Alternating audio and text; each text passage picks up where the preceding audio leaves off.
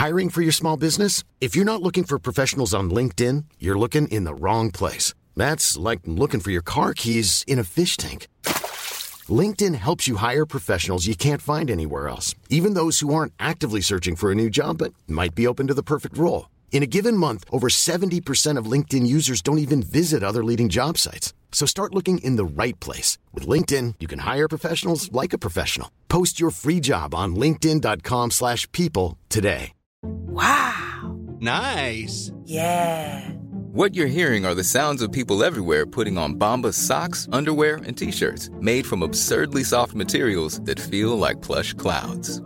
Yeah, that plush. And the best part? For every item you purchase, Bombas donates another to someone facing homelessness. Bombas. Big comfort for everyone. Go to bombas.com slash ACAST and use code ACAST for 20% off your first purchase. That's bombas.com slash ACAST. Code ACAST.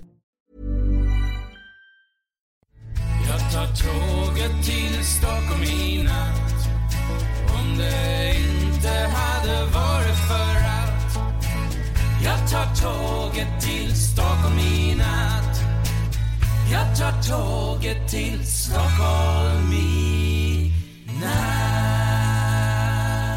Hola, ¿qué tal? Soy Dani y esto es Haciendo el Sueco. Eh, hoy va a ser un número un tanto especial porque tengo a, a un compañero, a un buen amigo, a una persona que, que, que- que de vez en cuando va, casi siempre va a las, a las JPod y siempre que va, pues siempre lo intento buscar a ver si, a ver si lo encuentro. Es podcaster también y se llama Carlas. Hola, Carlas.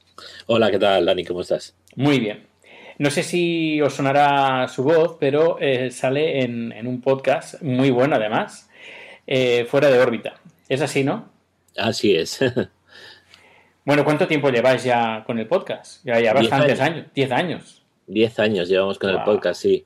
Wow. Eh, fuimos uno de los primeros podcasts que se empezó a grabar ah, eh, en castellano, pues, hablando de ciencia ficción y fantasía, etcétera, etcétera.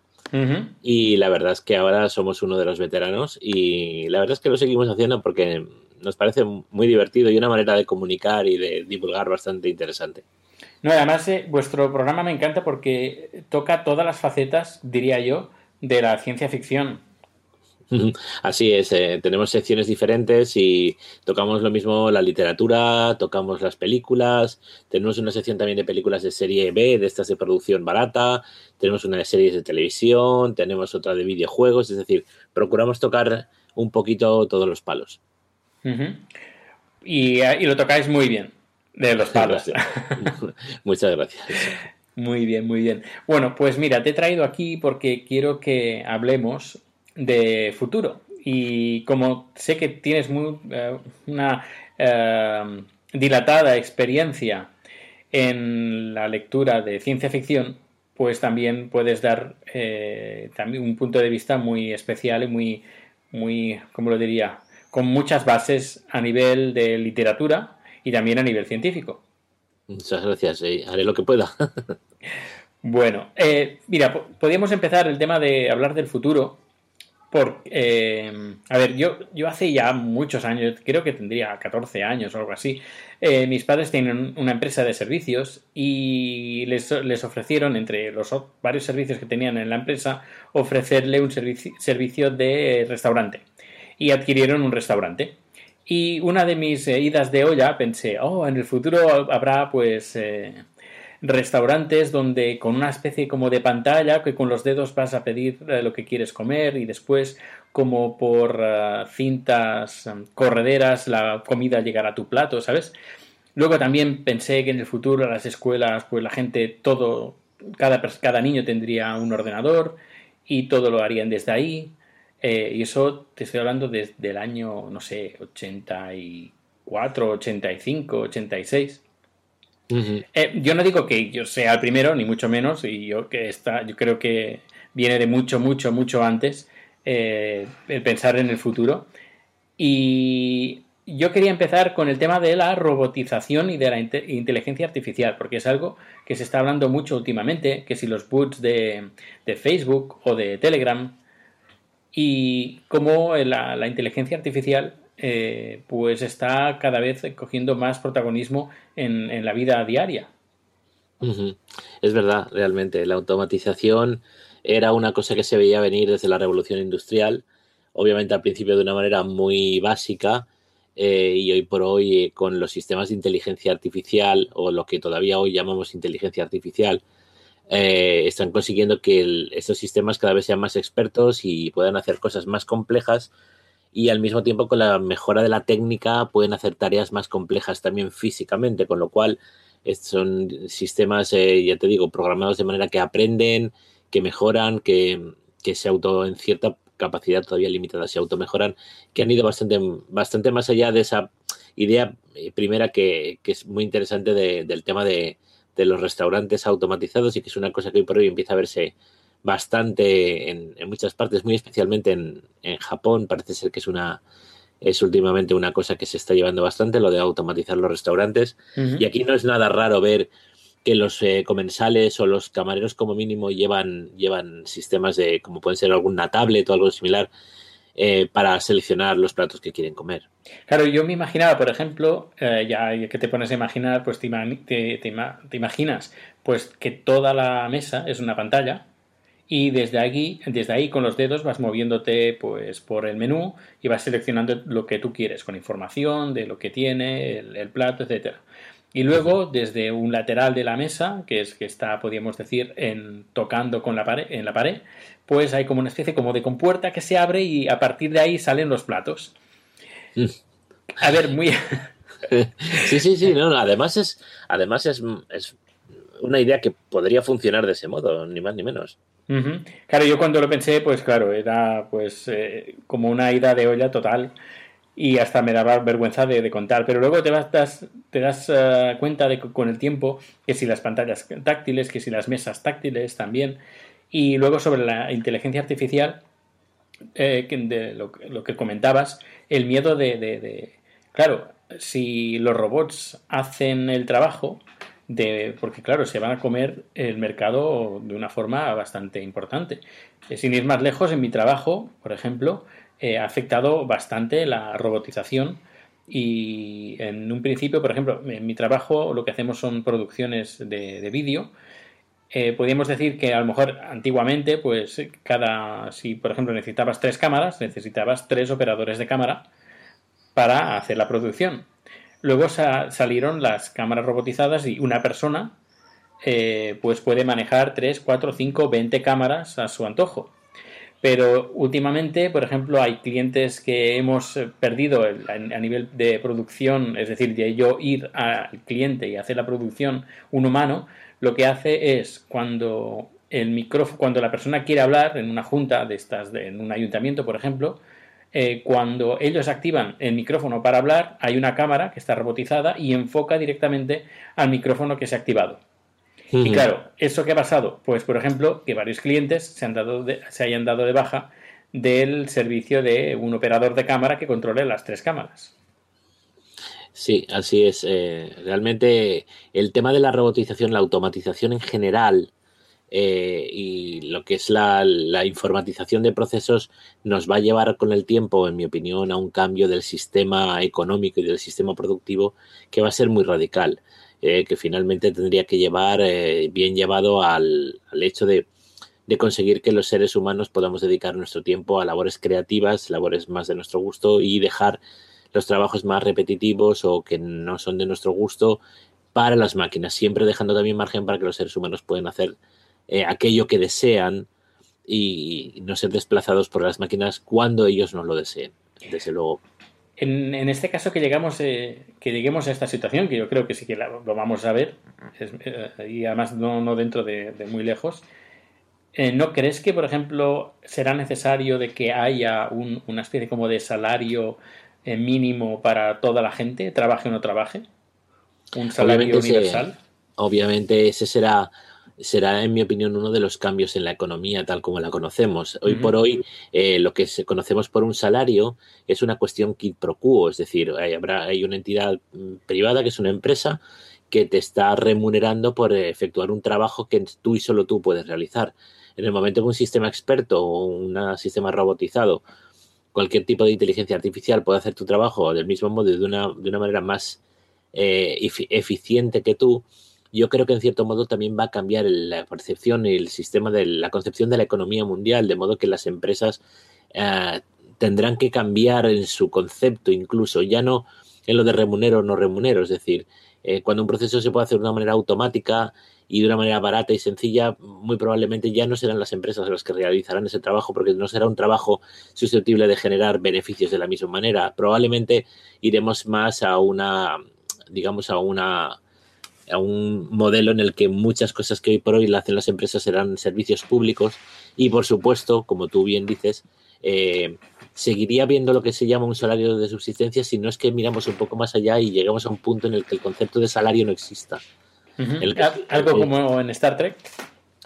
Podría ser, podría ser en cierto modo. Podríamos ahí ver, ver un, reflejo idealizado de lo que podría llegar a ser el, sistema futuro. Eh, obviamente hay que trabajar siempre con los recursos que, que tengamos a nuestro alcance. El planeta, por muy grande que sea, tiene una serie de recursos limitados. Pero sí que llegar a un, a un momento, a un punto en el que, digamos, todo el mundo tenga su subsistencia básica, y cuando digo subsistencia básica me refiero a un nivel mucho más alto de lo que entendemos incluso hoy día.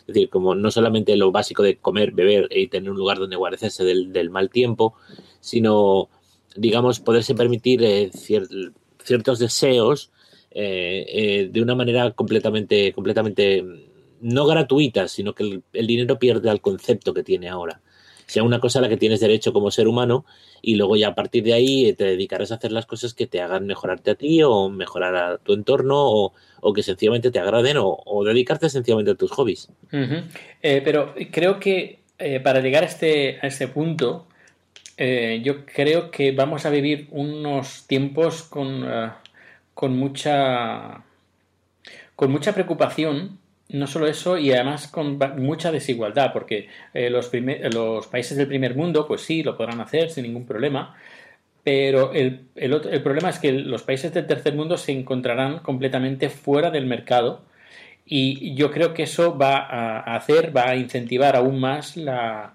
el, el movimiento, la inmigración eh, de países del tercer mundo a los países del primer mundo, que lo tienen todo informatizado y mecanizado y robotizado, donde los, sus habitantes eh, cobran un salario mínimo por no hacer nada o por hacer cosas, trabajos que no normalmente no están remunerados, tipo artísticos realmente a mi manera de ver, desde luego sí que se acercan tiempos convulsos. De hecho, yo creo que ya estamos viviendo las primeras estribaciones de ese asunto.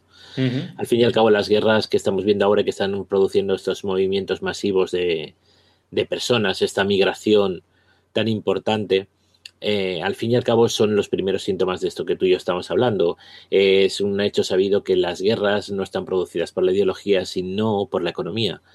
Eh, eh, la guerra se produce en los lugares donde hay necesidades, necesidades y carencias de tipo básico. Esas necesidades llevan al radicalismo y el radicalismo lleva a la violencia. Eh, al menos. la eh, violencia lleva al, lado oscuro. lado oscuro. sí, ciertamente. Entonces, yo creo que estamos viviendo las primeras estribaciones de esto, pero quiero creer que somos lo suficientemente inteligentes como especie para que cuando llegue el momento en que nuestras, nuestras necesidades estén tan absolutamente cubiertas y el esfuerzo necesario para poner en marcha un sistema en el cual las necesidades de los seres humanos de cualquier sociedad estén cubiertas porque lo hagamos de una manera completamente robotizada, de manera automatizada, tengamos suficiente conciencia como para cuando el comercio per, se haya dejado de ser la fuerza motora de, de, la economía o lo que lo sustituya lo que hoy en día llamamos economía, mandemos a nuestros, a nuestros robots, nuestras máquinas, a darle una vida digna a esas personas. Eh, pero claro, también siempre nos encontraremos con esta gente mm, loca, a mi parecer, que de países donde, pues, por ejemplo, eh, maltratan a las mujeres, eh, quitan libertades, etcétera, etcétera. por ejemplo, sin ir más, lejos, en zonas ocupadas por, por ejemplo, con, con ISIS, que están como al margen de la sociedad que eh, es más, es una sociedad que no investiga, que no evoluciona. Es como si fuera la sociedad de, Guerra de... No, Juego de Tronos, que hablan de miles de años, que, y la cosa dice, bueno, han pasado miles de años, pero vuestra sociedad no ha avanzado. eh, es como si viviéramos en un planeta a dos o tres velo- a di- di- a diferentes velocidades y esto haría esto hace que haya más eh, diferencias y que por ejemplo los países ricos puedan eh, hacer pues por ejemplo construir muros y, independizarse entre comillas de los países pobres. Sí, quizás la pregunta más importante a la que se enfrenta la humanidad en nuestros tiempos es si vamos a llegar a madurar como especie lo suficiente como para darnos cuenta de que todos somos lo mismo y que tenemos que trabajar de manera que, que erradiquemos de, de raíz esa, esas privaciones, esos sufrimientos, esa hambre, esa, esa falta de, de medios, que va a ser la manera, al, re- al final, va a ser la manera de erradicar ese tipo de radicalismos. Los radicalismos se generan en, en las en las sociedades, en los entornos en los cuales el, hay un descontento y hay un, hay un sufrimiento principal que te lleva a una sensación de injusticia eh, sufrida y una sensación de, de tener la razón y que esa razón te la da el sufrimiento que tienes. En el momento que consigamos que esas personas eh, sean felices, tengan lo que necesitan, etcétera, etcétera, yo creo que la mayor parte de, de estos radicalismos no tienen, no tienen mucho sentido. Obvia- obviamente no estoy eh, quitando la posibilidad de que sigan habiendo violencias de tipo ideológico, puramente ideológico. De hecho, en el pasado las han habido. Pero creo que eh, como mínimo, como mínimo serán bastante más, eh, diría yo que bastante más, más reducidas en número y en intensidad cuando por lo menos las necesidades básicas de todas las sociedades del mundo estén cubiertas. Eh, Yo creo que será como, como el descubrimiento del fuego, que fue más o menos simultáneo en todo el mundo, por lo que dicen los expertos. Es decir, que durante un tiempo pues vamos a vivir como a, las en las tinieblas y habrá algo, una evolución a nivel eh, evolutivo, científico, a nivel tecnológico, que a partir de ese momento va a hacer todo un cambio de 100 180 grados. Es probable, es probable. De todas maneras, eh, la sociedad, eh, eh, y cuando hablamos de sociedad a este nivel que estamos hablando tú y yo, estamos hablando como especie, Porque obviamente hoy en día en el mundo ya cada vez hay menos distancias y conforme vayan avanzando los sistemas de comunicación, las distancias aún se reducirán más, de manera aparente, obviamente. Eh, yo creo que la pregunta es que si vamos a llegar a un punto como especie en el que nos vamos a tener que dar cuenta de que, de que lo que le estamos haciendo a una persona en Mauritania o no sé, o en Sri Lanka, eh, realmente no lo estamos haciendo a nosotros mismos. Claro. E- Esto me recuerda a un libro de Arthur C. Clarke, creo que es el último libro de, de Rama, eh, que están todos metidos en un montón de gente en una nave, y, haces, Sí. y él hace el paralel- paralelismo de que esa nave, esa nave perdón, es, puede ser en nuestro planeta. Es decir, estamos metidos en una especie como de nave, que es el planeta Tierra, no sabemos dónde va, y lo mejor que podemos hacer es llevarnos bien entre unos y otros. mientras no podamos, mientras no podamos eh, eh, disponer de otros sitios, y de momento el único sitio del que podemos disponer es nuestro planeta, ah, debemos de, de tener en cuenta que, que somos una- un ecosistema completamente cerrado y que no hay nada más. Claro. Más nos vale que nos cuidemos unos a otros y que cuidemos del entorno en el que nos encontramos, porque cualquier otra cosa es completamente suicida. Eh, la naturaleza es sabia. Si llegamos a un punto en el que somos incapaces de darnos cuenta de que tenemos que cuidar nuestro entorno eh, a un punto determinado, la, la naturaleza hará lo que debe de hacer, es decir, acabará con nosotros eh, de una manera o de otra, porque nos autodestruiremos al cargarnos el ecosistema en el que vivimos y el mundo volverá a comenzar. Claro, cuando, cuando dices el entorno también, eh, también te refieres al entorno de la gente que nos rodea. Es decir, Sí, por supuesto. tanto aquí decir, como en Mauritania, como en, en Obviamente, Australia. obviamente, considerar que las personas no formamos parte del ecosistema es una estupidez. Ya, ya, sí, Somos una, toda la razón. una parte más. Sí, sí. Imagina eh, que todo esto pasa, eh, la inteligencia se hace aún más inteligente. ¿Podría la inteligencia cobrar eh, como sentido de, de la vida? Porque nosotros también podíamos ser, también somos máquinas, somos robots que hemos evolucionado. Somos máquinas biológicas, al fin Sí. y al cabo, que, que funcionamos mediante principios básicamente químicos y eléctricos. Ah, eh, hombre, aquí ya estamos trascendiendo la ciencia ficción y nos estamos poniendo un poco filosóficos. Sí, sí, Supongo que en principio deberíamos empezar por intentar definir qué es la vida. Claro. para mí, que cuando un, un organismo está vivo, para mí un organismo está vivo, eh, lo primero cuando es autoconsciente, cuando se pregunta quién es y cuál es su, cuál es su, su función, por qué está aquí y, y tiene, tiene sentido de su propia, de su propia, eh, de su propia existencia, más allá de un, de un solo, de, de un proceso, por muy complejo que sea químico, eh, esa- ese ser es- está vivo. Entonces, cuando las máquinas, eh, cuando una máquina necesite nombre, Sí. Necesite darse nombre a sí mismo para establecer su individualidad, esa máquina, independientemente de que los procesos que le han llevado a ese punto sean de tipo informático o cosas incluso que trasciendan lo que hoy día conocemos como informática, probablemente am, para mí ese ser estará vivo y nosotros habremos eh, hecho algo maravilloso y, y a lo mejor terrible al mismo tiempo, que es crear una nueva vida, una nueva vida en el universo. Claro, luego nos encontraremos que los robots van a pedir eh, derechos. No se Claro. no lo- los pedirán porque serán suyos. Claro, claro. Serán nuestros hijos y merecerán esos derechos. Y luego que necesitarán robots para que hagan su trabajo. Los robots de los robots. ¿te Los robots de los robots.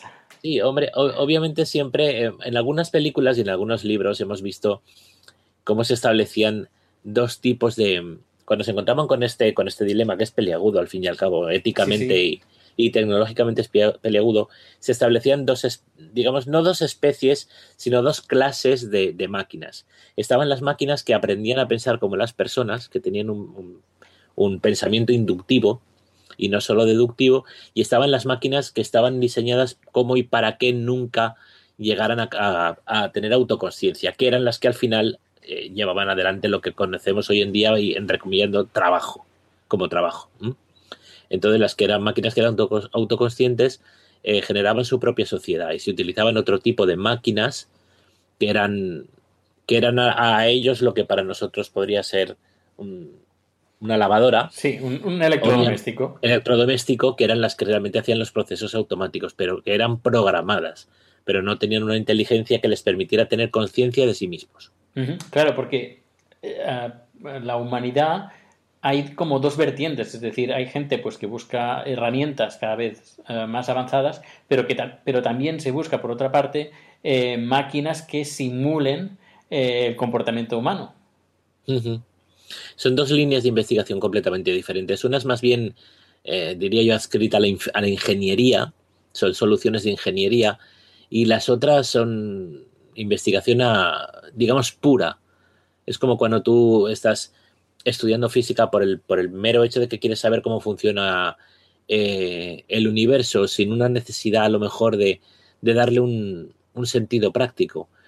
Hay universidades que están trabajando en la inteligencia artificial desde el punto de vista como concepto, como concepto, incluso se plantean lo que tú y yo estamos hablando ahora, lo que es la ética de, de las inteligencias artificiales autoconscientes, y, puede que nos lleven a- al punto en el que consigamos eh, tener una inteligencia, no sé si más pronto o más tarde, ni qué problemas técnicos se pueden encontrar en una inteligencia realmente autoconsciente. Que en ese Sí, momento, sí. en este mundo, serían nuestros iguales. Claro, claro, claro, claro, es, es interesante. Eh, toquemos un tema que hemos eh, rozado, que sería el que ahora estamos viviendo en un planeta, pero que podríamos buscar otros planetas para vivir, porque este planeta pues tiene sus, sus limitaciones eh, y el tema de la colonizar otros planetas eh, que nos, que nos rodean, como por ejemplo Marte o incluso la Luna, eh, tener ahí una base eh, de- permanente. Eh. ¿tú, tú cómo lo ves? Porque también, por otra parte, eh, los, hay algunos expertos dicen que hoy en día es, no es factible a nivel de, de los costes de salud, de energía. Ready to pop the question? The jewelers at BlueNile.com have got sparkle down to a science with beautiful lab grown diamonds worthy of your most brilliant moments. Their lab grown diamonds are independently graded and guaranteed identical to natural diamonds, and they're ready to ship to your door. Go to BlueNile.com and use promo code LISTEN to get $50 off your purchase of $500 or more. That's code LISTEN at BlueNile.com for $50 off. BlueNile.com code LISTEN. Many of us have those stubborn pounds that seem impossible to lose, no matter how good we eat or how hard we work out. My solution is PlushCare. PlushCare is a leading telehealth provider with doctors who are there for you day and night to partner with you in your weight loss journey. They can prescribe FDA-approved weight loss medications like Wagovi and Zepbound for those who qualify. Plus, they accept most insurance plans. To get started, visit plushcare.com slash weight loss. That's plushcare.com slash weight loss. Since 2013, Bombas has donated over 100 million socks, underwear, and t-shirts to those facing homelessness. If we counted those on air, this ad would last over 1,157 days. But if we counted the time it takes to make a donation possible, it would take just a few clicks. Because every time you make a purchase, Bombas donates an item to someone who needs it. Go to bombas.com slash ACAST and use code ACAST for 20% off your first purchase. That's bombas.com slash ACAST, code ACAST. etcétera, y tiempo que requiere hacer viajes de esta, de esta envergadura. Ahora mismo, desde luego, no es técnicamente posible. Ah, hay muchas dificultades. En el único sitio donde quizá, quizá con un gran esfuerzo económico mundial pudiéramos estable, y digo económico porque soy consciente de que vivimos en una sociedad que se mueve todo a, a base de la economía, de lo que es eh, los beneficios que obtienes de, de algún tipo, eh, que pueden ser de tipo solamente de conocimiento, no económico, pero la inversión económica está ahí, las cosas hay que pagarlas, nadie va a construir las naves gratis. Entonces, Los eh, robots. sí, efectivamente. Eh, en este momento, el único sitio donde quizá pudiéramos establecer una base con una permanente o semipermanente sería en la Luna. La Luna nos pilla relativamente cerca. Obviamente la base tendría que tener un- una construcción muy robusta porque al fin y al cabo la Luna está eh, más expuesta a la radiación, que es uno de los problemas más importantes. No tiene nuestra atmósfera ni tiene nuestro campo magnético. Eh, entonces, eh, probablemente esa base debería tener unas, unas instalaciones pues, muy, muy blindadas, muy aisladas, o ser subterráneas, que sería otra solución. Y está, la Luna está, pues está relativamente cerca. Quizá ahí será el primero de los primeros sitios donde veremos algún tipo de. Primero de bases de. Lo que pasa siempre, primero alguna, alguna avanzada de tipo científico que, aprovechará pues la baja gravedad, aprovechará eh, lo limpio de los, de los cielos en la Luna para, para hacer observaciones de todo tipo y un largo etcétera. Y probablemente el siguiente paso sea algún tipo de colonia, algún tipo de colonia eh, permanente, gente que esté viviendo en la Luna. Obviamente, en cuanto a la parte técnica, eh, esto hoy por hoy es casi, casi, casi factible, si bien muy caro, muy caro. Ah, biológicamente es lo que todavía no está tan claro. No sabemos la larga exposición a la baja gravedad, a qué puede, puede eh, causar. Obviamente a la gravedad cero, que hemos tenido gente viviendo en órbita en las estaciones espaciales, eh, eh, pues sí se ha demostrado que la, la gravedad cero es muy perjudicial para las personas. Eh, produce descalcificación de los huesos, problemas circulatorios y, y- y cardíacos, eh, etcétera, etcétera. Entonces, habría que buscar probablemente medicaciones o soluciones para que, para que pudieran seguir en el espacio en gravedad cero. En la. Luna hay un sexto de gravedad. Ajá. Pero ¿qué, eh, yo, yo pienso, ¿qué interés tiene el hombre de ir a, a la luna? Digo el hombre eh, físicamente.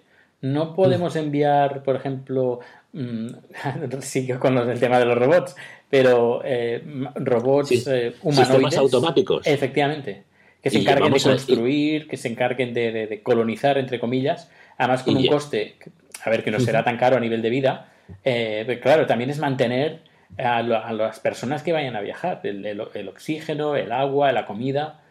No, no, vamos a ver, una, un proyecto como el que estamos hablando va a ser muy difícil mantenerlo hasta tanto no consigamos hacerlo al menos mm, en un porcentaje muy alto autosuficiente. Es decir, vamos a tener que subir ahí arriba plantas, vamos a tener que subir ahí arriba eh, todo lo necesario para generar oxígeno y nutrientes para que las personas que vivan sean lo más autosuficientes posibles, si bien a subir un kilo de masa al espacio y más aún llevarlo a la luna, a hacerlo alunizar sin que se destruya, es enormemente caro. Entonces hay que intentar hacerlo lo menos posible. Eh, ¿Por qué no llevar máquinas? Bueno, lo llevamos haciendo mucho tiempo. Sí, sí, sí. Esas máquinas tienen capacidades, eh, tienen una capacidad muy limitada para explorar y para hacer ciertas investigaciones de manera automatizada dirigidas de manera remota. Pero ¿por qué? ¿Por qué me preguntas por qué llevar personas? Pues yo te voy a contestar, porque son el primer paso. La escalera la tenemos que subir. El hombre, si no sale de este planeta, terminará extinguiéndose, porque este planeta tiene un tiempo limitado. El máximo posible es el tiempo de nuestro Sol, el mínimo Sí. posible es el hecho de que haya algún tipo de hecatombe. Es decir, necesitamos diversificar las posiciones en las que los seres humanos nos encontramos a fin de garantizar la supervivencia de nuestra especie a largo plazo. Sí, sería- Entonces la luna es el primer plazo, el primer paso, es el primer peldañito de una escalera muy larga, muy larga, muy larga. Sí, no poner todos los huevos en la misma cesta. Eh, efectivamente. Sí, sí. efectivamente. Sí, pero yo, yo veo más factible hoy en día eh, seguir enviando robots en vez de gente que dice, no, ya podemos enviar humanos. Eh, yo soy del, más del parecer, bueno, eh, mejora tus robots y haz que, mándalos allí y que construyan la base. Y luego, cuando esté todo construido, manda a los hombres.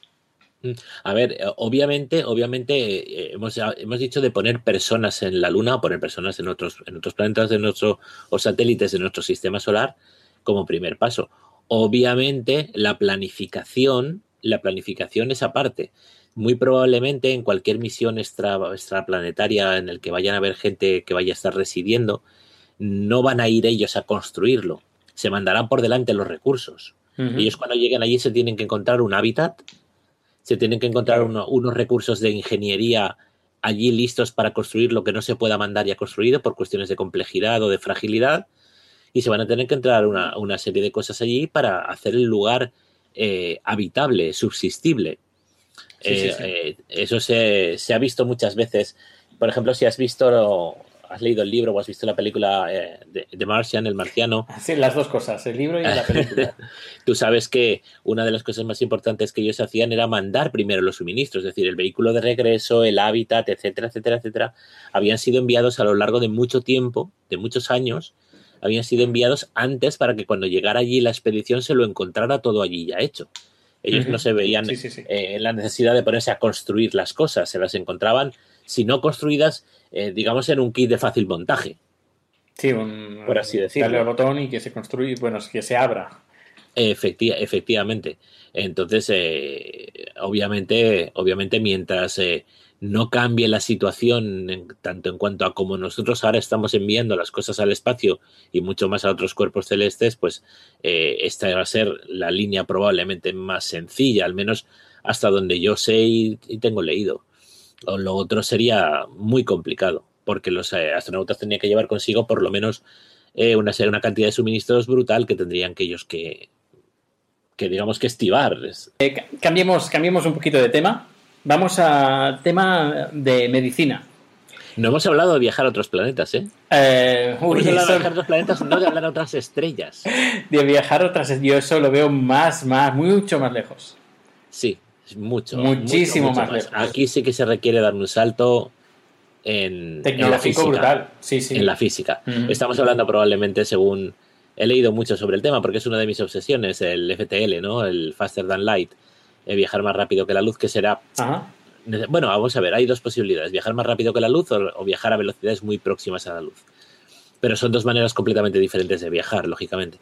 Am, pero sí, hace falta probablemente algún, alguna, algún milenio. Eh, Sí, un milenio y algún milagro. Es decir, es decir, de encontrar algo en la física que se pueda alterar el tema del espacio-tiempo. No sé, lo veo bastante difícil, pero bueno, mm, no hay nada imposible. No, no. Eh, esperemos que tengas razón, eh, porque es, es eh, lo, que, lo que hará que sobrevivamos como especie, una vez más. Eh, sobre la medicina, por ejemplo, cada vez están habiendo pues más avances científicos sobre tema de, de la nanotecnología y de hacer fabricar mini robots, otra vez con los robots. Parece que lo mío con los robots es, es enfermizo. Eh, pues fabricar como con, utilizando nanotecnología eh, sustancias que puedan curar cualquier tipo de enfermedad. Ajá. Hoy por hoy la, la medicina yo creo que se mueve en dos líneas de investigación principales en cuanto a lo que será el medicamento del futuro o lo que serán las técnicas que permitirán curar en el futuro, no hablemos solamente de medicamentos. Una es la que tú estás hablando, que son las nanomáquinas. Serán eh, máquinas programables de tamaño minúsculo que permitirán, eh, que podrán ser eh, inyectadas, por ejemplo, en el, en, en, el cuerpo de una persona, ya sea en su torrente sanguíneo o en alguna otra zona, y que permitirán hacer una reparación in situ, como, como ah, comportándose todos ellos de una manera coherente, como si fueran un cirujano dentro de tu cuerpo. Y la otra opción, obviamente, es toda la medicación genética personalizada.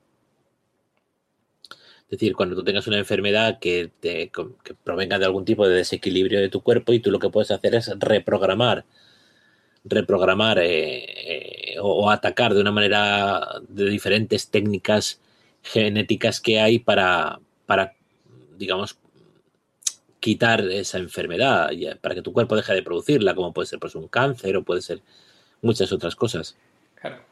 Uno de los problemas que hay en la medicina es que cuando se, se inventa un nuevo medicamento, eh, tienen que pasar varios años, varias pruebas, y no todos los medicamentos que, se, eh, se, se, inventan eh, salen a la, a la, luz pública. Además, se, gana, se, gasta muchísimo dinero en investigación que al final muchas veces no tiene ningún rendimiento, rendimiento porque no se puede tirar adelante.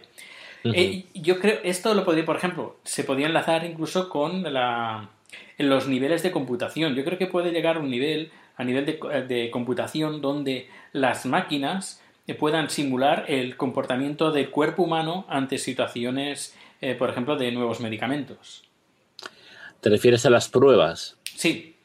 A las pruebas ya de campo, ¿no? Uh -huh. eh, hoy por hoy el sistema de experimentación lleva a pruebas en, en, en, digamos, en seres cada vez más superiores, más próximos a nosotros, Ajá. a fin de comprobar los efectos secundarios y adversos que pueda tener una sustancia que en pruebas preliminares ha dado la impresión de que es eh, efectiva contra algún tipo de, de, enfermedad o de patología. Y que llega un momento en que se llega a experimentar con, con primates o, o con, con, cobayas y se demuestra que los, eh, los problemas superan a los, a los beneficios. Claro, claro. Y ese mm. medicamento no sigue, no sigue adelante.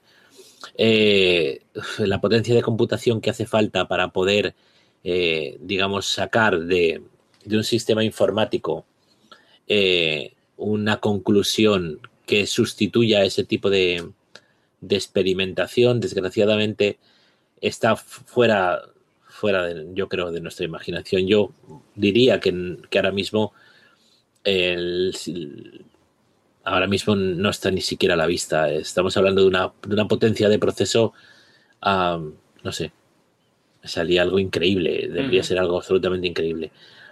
Sí, Yo creo con, que cuando tengamos ordenadores que sean capaces de entender nuestros cuerpos, nuestros sistemas orgánicos, que son unos sistemas de una complejidad impresionante, hasta el punto de poder predecir cómo una sustancia se va a comportar en ellos, eh, los pondremos a hacer otra cosa, los pondremos a, a prevenir esa enfermedad, no uh -huh. a curarla. Uh -huh. Es decir, ¿por qué se produce esta enfermedad? Se produce por un, desequilibrio metabólico porque se deteriora la función de determinado gen. Pues sí. trabajaremos en arreglar ese gen para que esa enfermedad no se llegue nunca a producir, no en curarla después. Uh -huh. eh, al menos esa es mi opinión. Sí, como por ejemplo tema de, de bacterias, virus, es algo que eh, no paran de, de, surgir, que si nuevas mutaciones y nuevas variantes, uh -huh. es cada vez más difícil encontrar, por ejemplo, tema de, de antibióticos hoy en día. Eh, hay serios problemas con algunas cepas que son uh, que no, no, se pueden curar con ningún tipo de, de antibiótico, por ejemplo. Uh -huh. Sí, ahí es donde vamos a vamos a, medicamentos de otro tipo que no, ata, no, ata, no atacan a esa a ese a esa digamos a esa, a esa, cepa de, de, virus eh, de una manera de una manera química sino genética. Entonces eh, serán medicamentos, pues como te he dicho, a la carta, hechos para la persona sí. y para exactamente la variedad de virus que tú tengas, que será una cosa que ahora haría falta un laboratorio de investigación para hacerlo muy importante y llegará un momento en que prácticamente será como el que, como el que encarga una fórmula magistral en la farmacia.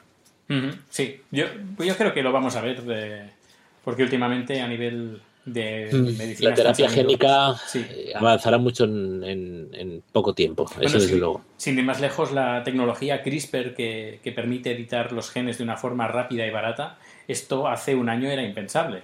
Uh -huh. Un año. Estoy hablando de un año. Yo creo que los, los eh, una de las cosas que tendremos desde niños será nuestro carnet genético. Nacerán los niños y lo primero que se hará será decodificar completamente su, su genoma, completamente, y a partir de ese momento empezarán, empezarán, igual que te vacunan, empezarán las terapias génicas eh, que lo que harán será corregir los problemas que tú tengas que te puedan originar o hacerte propenso a desarrollar determinadas enfermedades. Y por supuesto las enfermedades de tipo genético eh, hereditario que se, que se, manifiestan por mutaciones durante la gestación, etcétera, etcétera, etcétera, se curarán eh, durante, durante la gestación propiamente, antes del nacimiento. Sí, que estas enfermedades ya van a desaparecer cuando... Eh, yo creo que yo creo que sí, yo creo que sí. Veremos desaparecer enfermedades como síndrome de Down, muchas otras que, que, que son, que son muy duras. Sí, sí, sí, sí. ¿Dónde te gustaría ir a nivel de futuro? Eh, ¿qué, ¿qué, tema te gustaría tratar? ¿O crees que lo hemos tratado todo en estos 40 minutos casi? Uh, el futuro cubre muchísimo, pero hay una, hay una parte de, del futuro que, que, solemos olvidarnos. Eh, realmente la parte del futuro que, de la que siempre tendemos a hablar, todos los que nos gustan este tipo de temas, eh, muchas veces tienen que ver con las cuestiones de los avances científicos en general, los avances que haremos como especie, los viajes interestelares, eh, pero nos olvidamos mucho de, de una parte que es nuestro avance social, nuestro avance como sociedades, como, como, como especies, cómo avanza, cómo eh, me preocupa, a mí una de las cosas que me preocupa es cómo avanzamos nosotros eh, éticamente, eh, si conseguiremos avanzar éticamente en paralelo a nuestros avances tecnológicos porque tantas y tantas cosas que nosotros estamos diciendo que podemos hacer, lo mismo que pueden ser medios maravillosos para curar, para avanzar, para viajar, pueden ser también medios para matar y para oprimir. Uh -huh, sí. Realmente el que pueda generar un, ¿qué te diré yo? Un virus programado para curar una enfermedad, eh, podrá también programarlo para matar de una manera muy eficiente, muy selectiva. Sí. Esto, estas cosas me preocupan especialmente. Lo que creo es que nos tendríamos que asegurar en que nuestra, nuestro sentido de la ética, nuestro sentido de, de, de la... No sé, eh, tendríamos que avanzar éticamente al mismo, a la misma velocidad como, como mínimo o incluso más deprisa de lo que avanzamos eh, tecnológicamente. Mm. De lo contrario, corremos un riesgo importante. Eh, bueno, es, es, creo que bueno, está demostrado eh, que los eh, genes cuentan, bueno, también tienen un cierto factor sobre la conducta.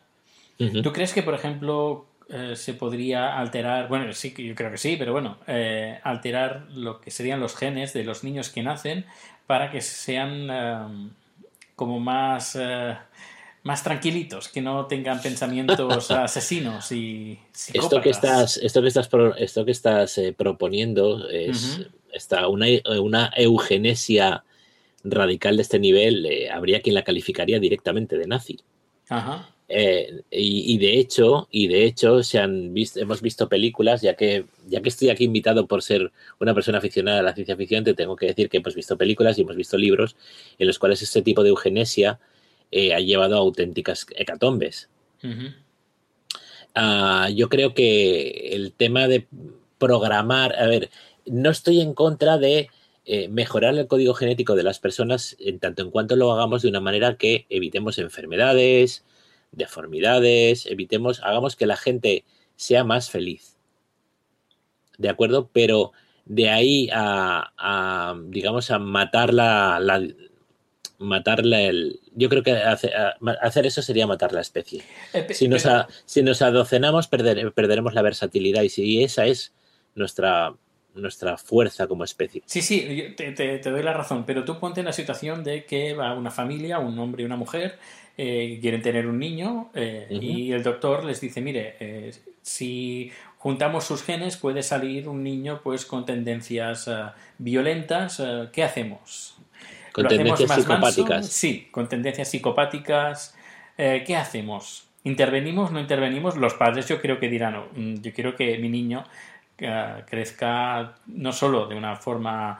Uh, que no sea sano, físicamente, sino sano mentalmente. Mentalmente. Realmente no hay distinción. Es decir, eh, las enfermedades mentales y las enfermedades físicas son lo mismo. La distinción está en nosotros, en, ese estigma tan, tan grave que hoy por hoy tienen las enfermedades mentales y contra el que hay que luchar, que no son más, más que disfuncionalidades de nuestro cerebro. Ah, eh, realmente, si me lo preguntas, si estoy dispuesto a corregir una, una, el hecho de que una, un, un niño, por ejemplo, nazca ciego, a fin de que, de que pueda tener la visión y disfrutar de ella durante toda su vida, si descubrimos que durante la gestación es una persona que va a tener ciertamente una vez ya se ha generado el embrión, sabemos con toda seguridad si es que esto es posible, porque puede que haya también factores ambientales que, no, están bajo, no están bajo el control de la eugenesia. Pero si sabemos que esa persona va, va a nacer con unas tendencias psicopáticas muy graves, pues es otra enfermedad física que podemos corregir. Ahora, ¿esto es ético? Pues supongo que lo tendría que discutir gente más inteligente que yo. Claro, también tenemos que tener presentes que, por ejemplo, hoy, hoy en día vemos cosas que, escapan de nuestra imaginación a nivel social, como por ejemplo, no sé, las guerras, eh, los circos romanos, por ejemplo. Eh, era algo normal después que los cristianos estuvieran ahí eh, eh, intentando eh, batallar contra los leones en un circo romano. Era normal, era ahora lo, vemos una animalada, una brutalidad. Yo creo que también esto lo vamos a poder ver, o nuestros hijos o nietos, dentro de varios años. ¿Cómo podíais hacer esto? ¿Cómo podíais...? Es decir, a lo mejor algo que vemos ahora que a nivel moral es algo impensable, quizás en el futuro mm, eso no sea tan inmoral la percepción de la, de la ética evoluciona, obviamente, y, queramos creer que para mejor.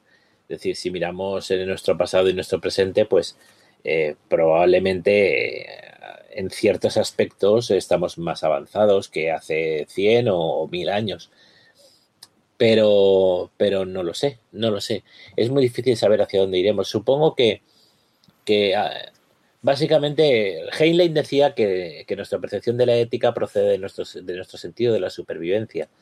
Todo aquello que éticamente nos lleve a una posición de mayor vulnerabilidad como especie no tiene futuro, porque o lo erradicamos o nuestra especie terminará por perecer. Entonces, supongo que, supongo que teniendo en cuenta que estamos llenando este planeta y que si no colaboramos nos lo vamos a pulir, pues probablemente eh, vayamos a mejor. Quiero creer que iremos a mejor y creo que, que las opciones éticas que tomen nuestros, nuestros descendientes lejanos, eh, que a lo mejor ahora a nosotros nos parecen inaceptables, para ellos sí que lo sean. Mm, lo ignoro. Bueno, bueno, interesante, interesante conversación que estoy teniendo contigo. Eh, bueno, eh, no sé, ¿podríamos dejar zanjado el tema o quieres aportar algo más? En principio, en principio eh, yo creo que en cuanto al futuro hemos tocado casi todos los palos, la biología, la técnica, la ética. Esperemos, que, esperemos que en el futuro sencillamente seamos mejores. Pues muchas gracias, uh, Carlas. Y nada, seguimos en contacto en, Twitter. bueno, yo estoy desde, desde Estocolmo, tú desde Valencia. Y nada, seguimos en contacto. Pues nada, muchas gracias, a ti por, invitarme y cuando quieras ya estoy a tu disposición. Perfecto, un placer. Ya sabes que aquí eh, eres más que invitado. Cuando quieras venir a Estocolmo también. Yo saludo a los oyentes de Haciendo Sueco. Perfecto, muchas gracias. Hey, it's Danny Pellegrino from Everything Iconic. ¿Ready to upgrade your style game without blowing your budget? Check out Quince. They've got all the good stuff shirts and polos, activewear, and fine leather goods, all at 50 to 80% less than other high end brands. And the best part? They're all about safe, ethical, and responsible manufacturing. Get that luxury vibe without the luxury price tag. Hit up quince.com slash upgrade for free shipping and 365 day returns on your next order. That's quince.com slash upgrade.